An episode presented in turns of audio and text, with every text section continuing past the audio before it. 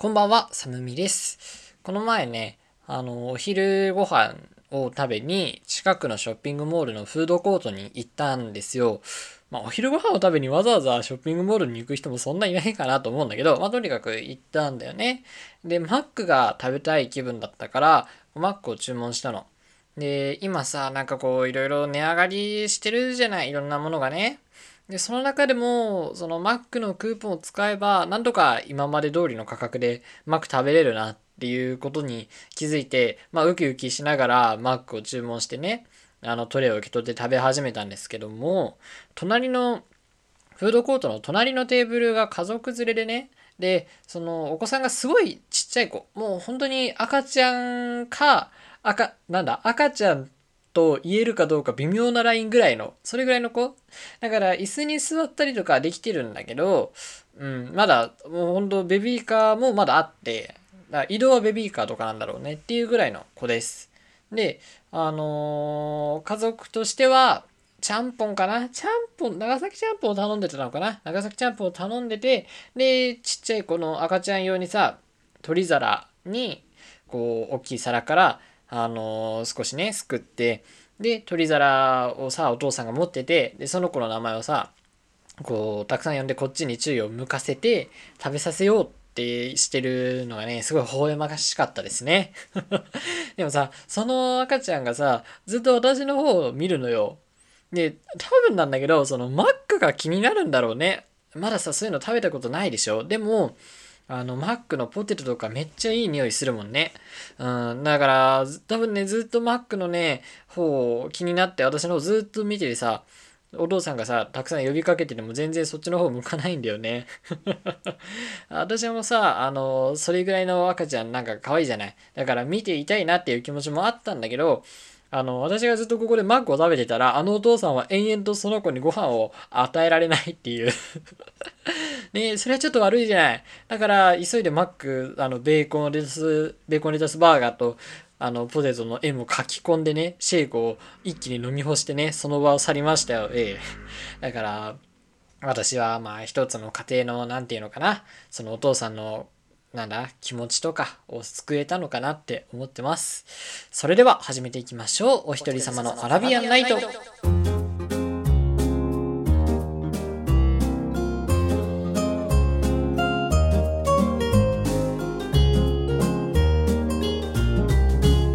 こんばんは。私があなたのシェヘラザード、春空様みです。お一人様のアラビアンナイト、通常一ラビ、本日は第30夜でございます。この番組は一人の時間は無敵の時間をコンセプトに一人時間を抱えるあなたと紡ぐ雑談系ポッドキャストです。ラジオ好き大学生のサムミがアラビアンナイトを物語るがごとくソロ活の楽しみ方について優雅にお話しします。時折理不尽なこの世界を嘆くこともあります。作業のともにどうぞ。いやー30回ですね。だいぶ来ましたね。あの先日ねメールで大学からのメールでこう春の定期健康診断のあの連絡が来たんですけどもまあ行きませんけど 行かなきゃダメなのは分かってるよ。本当はあの大人の皆さんとかちゃんとなんだっけ人間ドックとか行ってくださいね。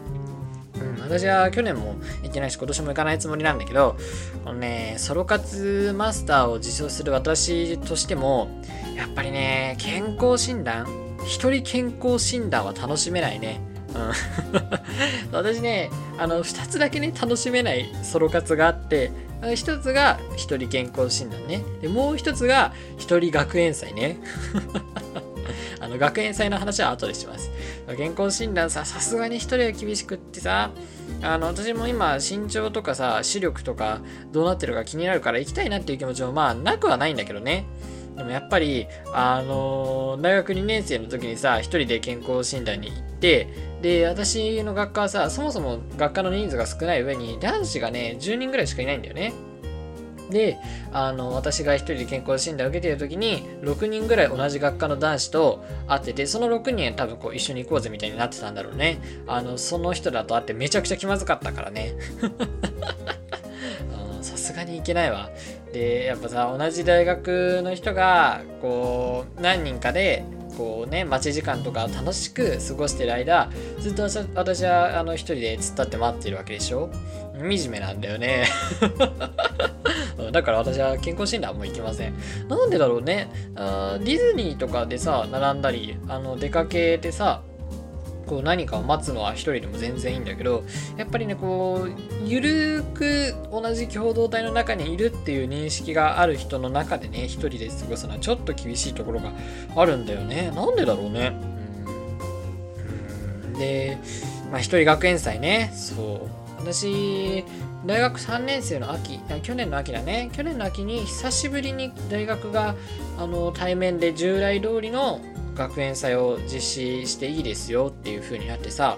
で大学校内にあのいくつも出店が出たりとか何かのこう発表ステージが出たりするっていう光景がね戻ってきたみたいで、まあ、戻ってきたも何も私は元を知らないんだけどさ。大学1年と2年の頃はあの学園祭がないのかな？オンラインであったらしいんだけど、まあ、全然知らなくて、うん、で学園祭はななかったのとにかく。であの今年じゃね去年になって初めて学園祭にさあの見ることができてでその秋の頃は私があの昔話したねジャズのサークルに入っていたからジャズのサークルの発表をするっていうのでそのジャズのサークルにちょっと行ったりとかっていうことで、まあ、学園祭があるなっていうことが常に意識されるような秋を過ごしていたんだよね。うん まあ、でさ、もう、この話は割とね、温めていたというか、あのラジオで話、なんだ、まとまったトークとして話せそうだなって思う一方、あんまり話したくないなっていう思いもあったの。でもまあ30回目なので話します。で、あの全然話変わるんだけど、私ね、大学2年生の夏にね、オープンキャンパスの委員長をやんなきゃいけなかったの。で、オープンキャンパスって言っても、その大学全体じゃなくて自分の学科のオープンキャンパスなのね。で、あの学科の人数さっきも言ったけど、すごい少ない、定員も少ない小規模な学科だから、あ別にそんな大規模なイベントではないんだけど、まあ、やんなきゃいけなくなっちゃったの。で、なんでかっていうとね、あの、これ不本意になったの。別にやりたかったわけじゃないの大学1年生の時に学科を紹介するパンフレット、それこそオーキャンの時にあの来てくれた高校生に配るパンフレットだったり、あとはまあ、普通にこう、大学の資料としてね、あの、載っけておく、あのまあ、資料、資料として、紹介資料として作る学科のパンフレットがあったの。例えば、あの、先生の紹介とかさ、あの、授業の簡単な紹介とかさ、うん、あと、この学科に行った人はどういう進路に行きました？あの公務員とか大学院とか民間だとこういうところに行きましたっていうのを載っけるようなパンフレットがあってねでそれのなんか編集みたいな役をやんなきゃいけなかったの。まあ、みんながやらなかったからやるしかなかったんだけどさ、あの、オーキャンの、オーキャンじゃねえ、えっと、学科のパンフレットの編集委員っていうのに大学1年生の時になったのね。で、あの、その時は、授業の感想みたいなのを同じ学科の人先輩とか同級生にこうメールや LINE で聞いてそれを言語化したものを載っけるっていうあ全然簡単な作業だったんだけどねであまあ別にこれぐらいなら全然やってもよかったなと思ってなんだけど大学2年生になってさあの急にねあの実はパンフレット編集委員っていう風に応募したんだけど実はあのオープンキャンパスの方も運営やってもらいますってなって。え聞いてなと思って。で、あのー、2人いて、私ともう1人、あのー、同級生でね、あの女子の人がいて、その2人のどっちかに、えー、オープンキャンパスの委員長やってもらいますっていう風にいきなり言われてさ、おいおいと思って。で、あの、もう1人の子はさ、その夏になんか、なんだ、短期留学か、なんかわかんないんだけど、ちょっとやんなきゃいけないことがあって、あの、できそうにありませんって言われて、え、もうやるしかないじゃんと思って え聞いてないよと思って。編集委員だったじゃんと思って。うん、騙されたよね。うん。で、もう一人の子はさ、あの、もうなんか事情があってやれないって言うからさ、もうやるしかないよね。うん、いいよ、それぐらい。それぐらいの理不尽、受けて立ちますよ。だって、もうこの社会には理不尽という名の向かい風が吹き荒れていますからね。で、その社会という名の、何？社会に吹き荒れる理不尽という名の向かい風に、こうね、なんとか歯食いしばって、ロングコートをたなびかせて、前を向いて立ち続けるのが人生なんでしょ？あわかりません。あの、そうじゃないよっていう人がいたらお便りください。で、あのー、まあそういうわけで、あの、やりたくないけど、オープンキャンパス委員長になっちゃったの。まあ、なったからにはまあやんなきゃなっていう感じだったんだけど、別に夏休み暇だし。で、あの、大学2年生の夏ね、ちょっとオープンキャンパスのことを企画したりしなきゃいけなくなりました。で、それにあたって、前委員長と連絡先を交換したんだよね。まあ、その、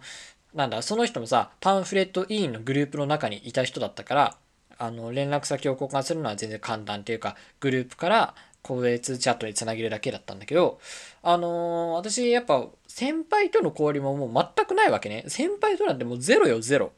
で、その、オーケンが終わってからも、その先輩は同じ学科なわけじゃない。だから、履修の相談ね、大学生ってあの、授業をさ、あの、時間割自分で決めるみたいなのを聞いたことがあるかなと思うんだけど、でも、その完全に自由じゃなくて、取んなきゃいけない科目とかさ、あの、この中から、この授業、授業集団の中から何個も取んなきゃいけないいけないみたいな、なんか制約がね、いくつもあるのよ。で、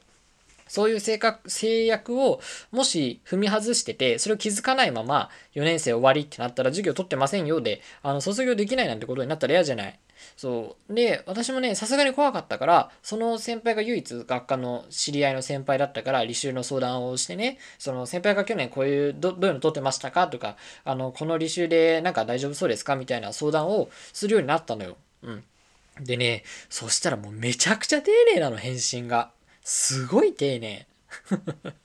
あのね、なんだろう。なんか1を聞いたら10返してくれるみたいなそんな感じだよね。でもその10もさ、あのもうそんなこと分かりきってるからいいよってなんかもうしつこいからいいよっていう風に思わせないような語り口なんか、あの、もしかしたら知ってるかもしれないけど、とかさ、分かってるかもしれないけど、みたいな風に入れてくれたり、まあもうとにかくすごく丁寧な教え方が、教える文が、でも多分この人はすごくいい人なんだろうなと思って。だって、パンフレット委員とかオープンキャンパス委員で同じだったとはいえ、別に面識はないわけだし、ただ同じ学科っていうだけね。で、全然知らないさ、あの、後輩の、こなんだその履修の相談をすごく丁寧に回答してくれてるわけじゃない。あすごくいい人だなって思う反面、別にもう会うことはきっとないだろうなとは思ってたの。うん。で、あの、ない、会うことはないだろうなと思ってたんだけど、ありまして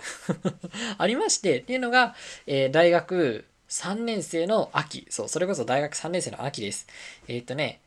学園祭が11月なんだけど、9月にね、あ、ごめん。10月の最初だったかな ?10 月の最初か。10月の頭に、あの、卒業論文の中間発表っていうのがありましてね。これは大学4年生が自分の書いてる卒論の、まあ、中間段階、経過を、あの発表して、こう先生にアドバイスしてもらったり、指摘されたりっていう回なんだよ。で、大学3年生は、えっ、ー、と、参考のためにね、こう見に行かなきゃいけないっていうことで、で、別に誰の見に行ってもよかったんだけど、何時間か見てねっていう感じでね、結構不利だったのよ。で、あの、私は自分のやりたい、まあ、あんまり決まってないけど、自分のやるであろう研究と似てるね、人の研究を見たりとかしてたんだけど、あの、名簿があるから、あ、そういえばあの先輩、なんか見えるなと思って。うん。で、なんかせっかくだしさ、あの、その、履修もそうだし、オケの時もめちゃくちゃ相談乗ってもらったりしてたわけね。だから、まあ、あの、直接お礼ぐらいは言っておきたいなと思ってたの。うん。で、あのー、実際こう、なんだ、その先輩の発表のターンになってさ、あ、この人なんだと思って、まあ、この人なんだっていうか、別に、なんだ、見たことあるなっていう感じではないけど、あこの人が今まで相談とか乗ってくれてたんだなと思って、こう、しんみりしていたのね。で、あの、まあ、研究の内容もふんふんと聞いてね、なんか頑張ってらっしゃるんだなと思って。で、あのー、まあ、言ってしまうとその先輩女性なんだけどね。で、あのー、その発表っていうのがいろいろ種類があってさ、ただこう自分の手元の資料を読むだけっていうタイプもいれば、こうプロジェクターにあのスライド、パワーポイントのスライドみたいなのを映して発表する人もいました。で、あのー、なんだ、その先輩は別にプロジェクターとか使う人ではなかったんだけど、使う人もいたわけよ。で、あの、プロジェクター使う人の番になったら教室の電気を消さなきゃいけないじゃない。見えやすいようにね。で、あの、そういうのってさ、あの、大体教室の入り口にあるから、入り口にいる人が消せばいいかなと思うんだけど、その先輩は別に、スイッチから一番近い席ってわけじゃないのに、そのプロジェクターを使う人の番になると、率先して電気を消しに行ってたのね。それを見て、私は、あ、私の履修相談とか、オープンキャンパスの企画の相談に乗ってくれたあの優しさっていうのは、あの文面上の取ってつけたような仮初めの優しさではなく、あ、もうこの人の本質から出たものなんだっていう。ね、あの、別に誰に言われるでもなく 電気を消せっていう、わけわかんないよね。今思うとわけわかんないんだけど、とにかくそれがすごくいいなと思ったの。で、なんかまあ言ってしまえばお近づきになりたいなと思ったの。その優しさに触れて。で、あの、今逃したら多分ほ、本当に一生会わないと思って 中間発表がなければ別にそもそも会う予定なかった見る予定なかったんだから、ここ逃したら多分一生なんだ関わることないなと思って。で、あの、帰ったら食べようと思ってコンビニで買ってたお菓子にね、こう急いでさ、あの、ブワーって、あの、なんか簡単なお礼のやつを書いて、で、あの、なんか発表会が終わったタイミングで、あの、先輩を見つけてね、で、あの、相談乗ってもらってた人ですって言って、で、あの、これよかったらっていう感じでお菓子を渡したわけよ。うん。で、あの、そのお菓子を渡して、で、私の読みとしては、その先輩優しいから、多分、あの、後日、LINE でそのお菓子ありがとうみたいなことを言ってくるだろうなっていう読み、この生粋の読み 生粋の読みを発動してね。うん。で、実際読み通りだったわけよ。計算通り、計画通りだったわけよ。計画通りだったわけよ。計画通りに来てくれて、で、あ、あの、まあ、ありがとうございますと。で、え、っと、あそこからは勝負よね。そこからは勝負よね。あのー、まあ、その研究のことをちょっと LINE した後で、あのー、ね、その、良ければこう、少しお話ししたいなと思うんですけど、どうですか？みたいな感じで、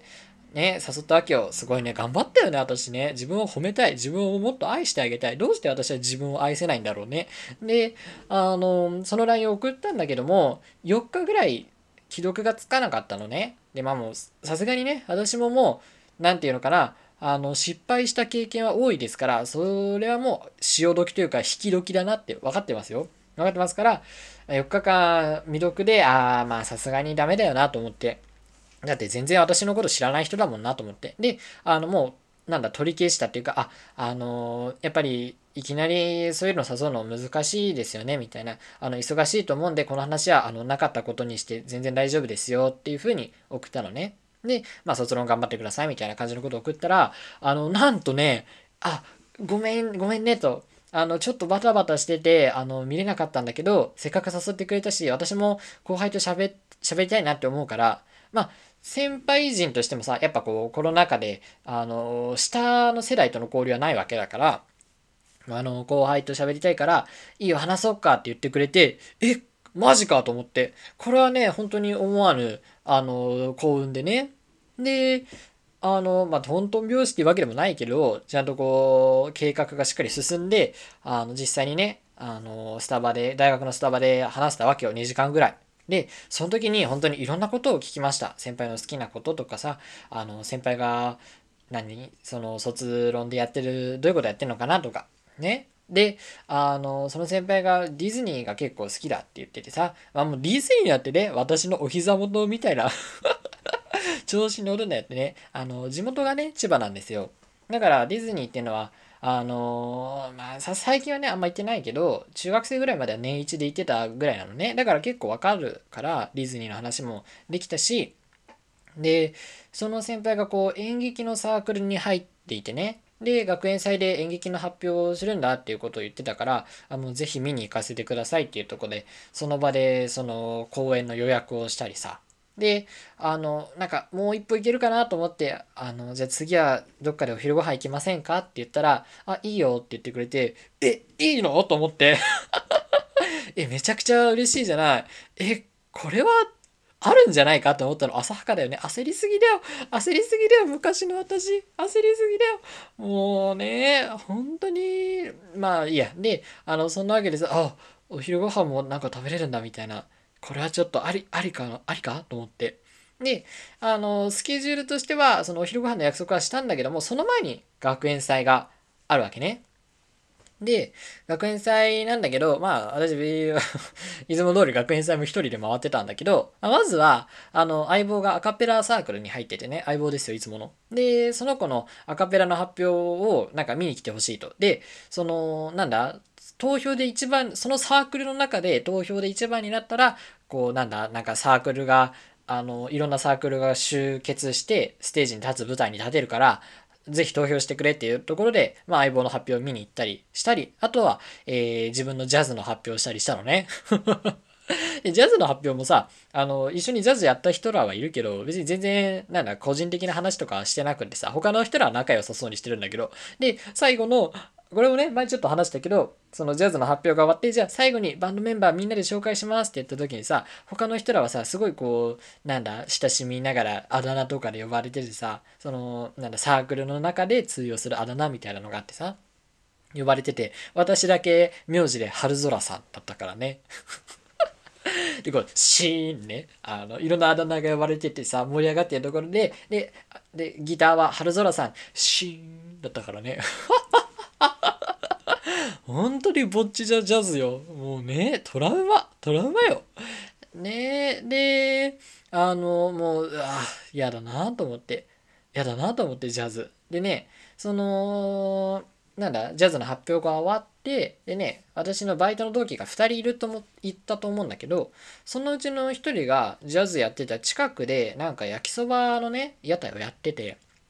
で、あの、まあ、食べに行ったんですよ。で、その時に、あのそいつがさ、彼女ができたっていう話を聞いてさ、おおと思って、え、なんか前までそういう、なんか色なんだ、浮ついた話全く話さなかったのに、ついにできたんだと思って、あ、よかったなと思って、でもそろそろ私も、私もそうだし、みたいな、なんか同じで、同じ時期に付き合っててなんかいいね、みたいな感じのね、話をしたり、感じちゃったりしてたのよ。まあそんなわけで、えっ、と、1日目を終えました。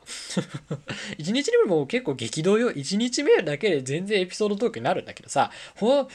番は2日目よ。2日目に、えー、学園祭2日目にその先輩の演劇を見に行くっていうところでねであの先輩の劇を午前中見て午後は高校のバンドメンバーだったやつと一緒にそいつの学園祭に行く予定だったの。で、2日目は午前中、先輩の舞台を見るんだよね。で、まあ大学ともなるとさ、あの、どの演劇に限らずね、どんな発表もね、もうかなりクオリティが高くなってくるんだよね。ジャズとかもそうだよ。本当に、あの、何、アマ、なんだ？もう、アマチュアとして、こう、しっかり発表できるぐらいのね、あの、ステージなんだよな、どこもな。そのアカペラもそうだったし。で、演劇もすごい良くってさ、で、先輩が、あの、主役ではないんだけど、結構メインキャストでバンバン出てたの。でも、やっぱね、めちゃくちゃ綺麗だったんだよね。その舞台用のね、あの衣装だったりメイクだったりっていうのがあると思うんだけどそういうのでもうめちゃくちゃ綺麗だったのでもう完全に心奪われたなと思ったの 単純だよねあのスイッチを消すところから始まってさ本当に単純ですよでも美の化身だなっていうふうに思ったので、あの、そういう発表のやつってさ、あの、得てして発表後にこう、キャストの人と話したりとか、発表を舞台に立ってた人と観客が話す時間みたいなのがさ、あの、公演の後にあるわけよ。大体ね。で、その先輩の舞台でもそうでさ、あの、最後、あの、なんだ？その役者紹介とか裏方紹介みたいなのが終わって、じゃあ、あの、今感想の紙を配ったんで、感想書いてくださいと。で、感想書いてる途中に、こう、サークルのさ、あの、役者の人とかさ、裏方の人がこう出てきて、あの、見に来てくれた人と、まあ、知り合いの人とかとね、ちょっと話したりするわけよ。うん。で、あ、これ絶対先輩に話したいと思って、あの、アンケートをカキカキしながら待ってたの。よし、そしたら、あの、先輩が出てきてさ、あ、出てきた、よし、行こうと思ったら、先輩が、あの、私はね、その、なんだ発表小屋のさ、左が、左隅に、一番左隅にいたんだけど、先輩が右隅の方に駆け寄っていくのね。え、なんだろうと思ったら、あの、こう、誰かこう、男の人のもとに行ってたわけよ。ね。で、その男の人がさ、すごく身長が高くて、ね、でもこう、スラーっとしてて、で、まあ、マスクしてるからあんまわかんないけど、服もかっこよくてさ、で、顔もすごいかっこよい感じの人で、で、その人と先輩が大変ね、仲良く話しているわけ。で、しかもなんか写真を撮ったりとか、なんかしちゃってるわけ。え？と思って。いや、でも、待てよと。待て待てと思って。あの、サークルって、ほら、サークルを引退した OB、OG の人もたくさん来るし、そういう人と喋る機会も、まあいっぱいあるなと思って。で、私も別に高校時代仲いい先輩とかいたし、仲いい異性の先輩とかいたから、多分そういう感じだと思って必死にね、高鳴る鼓動を抑えていたの。で、まその先輩とさ、その男の人がかなり長い時間話してたんだけど、まあ話し終わって、で、まあしばらくして私もさ、先輩捕まえてさ、あの、めちゃくちゃ劇良かったですっていうことを伝えて、で、まあ最後にさ、あ、あの、ちょっと見えちゃったんですけど、さっき喋ってた人って先輩の彼氏ですかって聞いたの。そしたら、うん、そうだよって言われて、ね、もう絶望、阿鼻休館、もう暴虐無人。なんかもうこの世の終わりかなって思ったね、その時はね。あ、もう最悪だと思って。だって、もうさ、完全に私の上位互換見て、完全上位互換みたいなね、人だよ。まあでもそうだよな、先輩美人だもんなと思って。で、あのー、まあその時はさ、あ、そうなんですねって言って、その場を後にしたんだけど、もうね、何かこう、言葉にできない感情、ぶつけようのない怒りみたいなものが湧いてくるんだよね。そして何もできない自分への情けなさ。あの、そういった感情が渦巻いてる状態でさ、で、午後はバンドメンバーのやつに会うからさ、あの、事の顛末を手短に LINE してさ、で、ね、あの、実際に会ってさ、あの、そして、やっぱそいつすごいいいやつでさ、うん、いろいろ大変だったなと。じゃあちょっと俺の方の学園祭でちょっと楽しもうぜって言ったんだけどさ、あの、もうそっちの学園祭最終日でね、私の大学はね、2日しかないんだけど、あの、そのバンドメンバーのやつの学祭は何日間もあって、で、その最終日だからもうほとんどなんかほとぼり冷めてるみたいな感じだったんだよね。だからあんまり盛り上がってなくてさ、あの、なんか変な変なね、生きった人がこうバカ騒ぎしてるような学園祭で全然面白くなかったのよ。申し訳ないけど。なんか冷めちゃってさ、今日は、あの、まあ、学園祭あんな感じだったし、ちょっと今日は俺、俺お前と飲みたいわって言って、初めてですよ、私自分からなんか飲みを誘うなんて。で、そいつも優しくてさ、いいよ、今日はとことん付き合うよって言ってこう飲んだんだよね。で、こう、これまでの経歴を、あの、今話してるようにね、話して、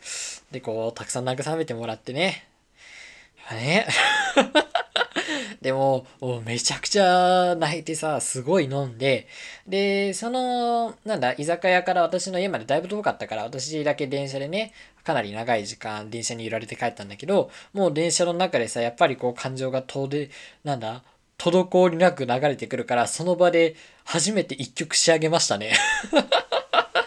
そう、私ね、ずっと作詞作曲チャレンジしてみたいなと思って、で、作詞はね、何度もやったことがあるんだけど、作曲がね、まだなくって、でも、やっぱこうね、感情が強く突き動かされた時ってね、やっぱインスピ湧くもんだね。もうメロディーがガンガン湧いてきてさ、で、私、その音楽の知識そんなにないから、本当にメロディーだけね、なんか和音とか他の音とか全然入れられてないんだけど、あのー、初めてね、作詞作曲ができて、偶然の賜物というかね、不幸中の幸いというか、そういう感じでしたよ。ね、もうむちゃくちゃな感情のまま、ね、忘れちゃいけない。まだその先輩とのお昼ご飯の約束があったんだよね。うん、で、まあ、なんだ、学園祭から1週間ぐらい経ったかな。で、お昼ご飯に行ってさ。で、その時は、こう、学園祭の演劇の感想まあ、その時、学園祭当日はちょっとしかいなかったからたくさん喋ってみたりとか先輩がおすすめしてくれた本を読んだからそれの感想を言ったりとかさして楽しく過ごしてたんだよね。で食べ終わったぐらいに言ったのよ。そうもう先輩のことあの実はめっちゃ好きだったんですけどあの本当先輩彼氏いるみたいなんであのなんかあれですねっていう。あれですねじゃないよね。そうあの本当はお付き合いしたいなって思うんですけどもうここは身を引きますみたいなことを言ったんだよね。うん。で、そしたら、まあ先輩もすごく笑ってくれてさ、え、全然わかんなかった？って言って、え、なんでそう思ったの？みたいな感じで、あそれも、先輩にもバンドメンバーのやつに話したように、これまでの顛末をラジオのように話してたの。何回この話するねんと思ったけど。でね、そしたらすごい先輩がね、笑ってくれて、あ、なんかそんな感じで思ってくれたんだっていうことで、まあこれからも友達ぐらい友達としての付き合いなら続けられるよっていう感じで、私の方もさ、もう吹っ切れてた。まあ正直先輩への思いみたいなのは、まあなんだ、いい感じで収束発散していたから、あの、まあ分かりましたと。じゃあ今後もそういう感じでお願いしますって言ったんだよね。で、あのー会計の時にさ、あのーまあ私が誘ったし私が払おうかなと思って、で、払ったのよ。で、払おうとしたんだけども、こう先輩がぐっとね、私の財布の手を掴んで、あのー対等な関係でいようねってすごく優しく言ってくれたんだよね。うん、本当に綺麗でしたね。もうそんなこと言われたら抗えないよね。だから割り勘になってさ。で、あのーだからこれからもそういう対等な関係で友人でいようねっていうことで、本当に数少ない私の大学生活での友人が一人増えましたね。ああ、美しくも切ない、この世界。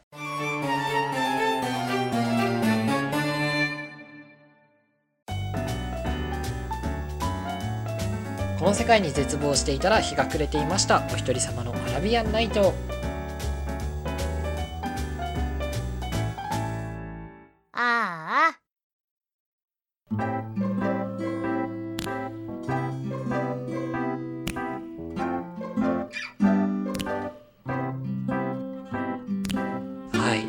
だいぶ長々と語ってしまいましたね。お一人様のラビアンナイト、そろそろお別れの時間です。あの、やっぱ会計のシーンになるとさ、あのー昔話した、あのーバイト先の先輩のこともちらつくんだよね。覚えてるかな？あのー自分が払私が払おうとしたらさ先輩が、あのー私を押しのけて払ってくれてさで、あのー私が「いやそんな悪いですよ」って言ったら「次の機会に期待してる」って言って次の機会がなかったやつね。もうダメだね。も